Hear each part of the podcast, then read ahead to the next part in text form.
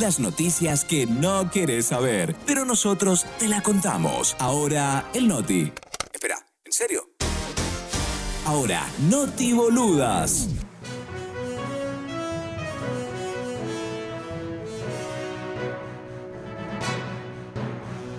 A nadie. A nadie. A nadie. A nadie. A nadie. A nadie.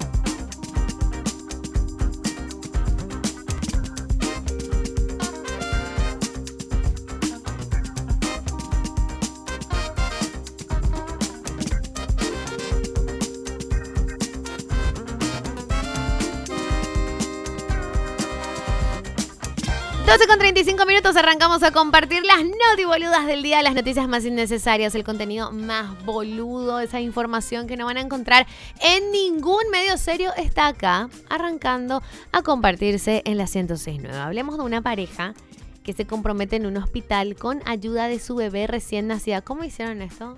¿Qué, qué hizo la bebé recién nacida? Esto pasó en el pasillo del hospital de IPS de Encarnación. Ese fue el escenario de una conmovedora propuesta de matrimonio. El hombre en cuestión vio a su pareja salir en la camilla luego de un parto por cesárea y ese fue el momento que escogió para hacerle la gran pregunta de su vida, pero no llevó a cabo la sorpresa solo, sino que tuvo una cómplice, su hija, quien ahí nomás había nacido recién. Ella en su ropita tenía inscripta la frase, mamá, ¿te casarías con papá?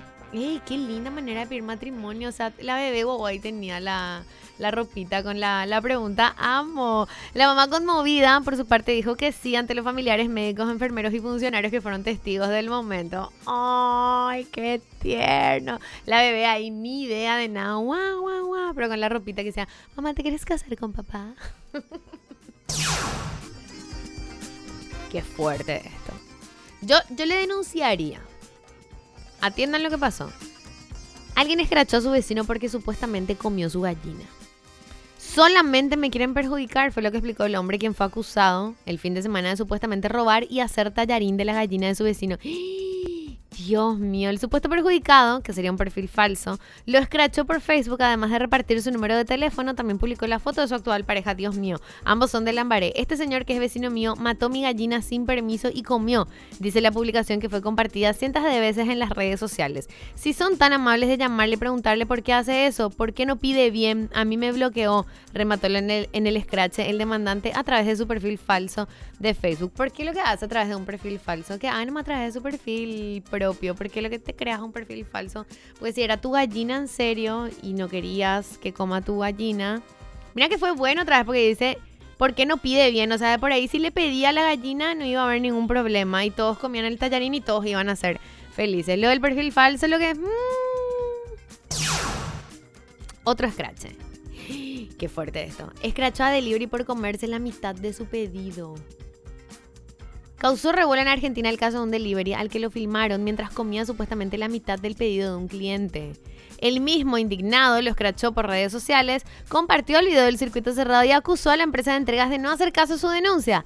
El delivery ya vino dos veces a amenazarme para que no lo denuncie en la empresa. Se robó medio pedido, aseguró el denunciante en Twitter. Según portales locales, la empresa de delivery después le pidió disculpas. El repartidor, en contacto con un medio de comunicación, dijo que el cliente no atendía ni respondía a los mensajes. Lo daba por cancelado y encima cuando pasa eso, tengo que pagar. Y bueno, comió, pensó así. Voy a comer nomás entonces el, pedido del, del cliente. Amo.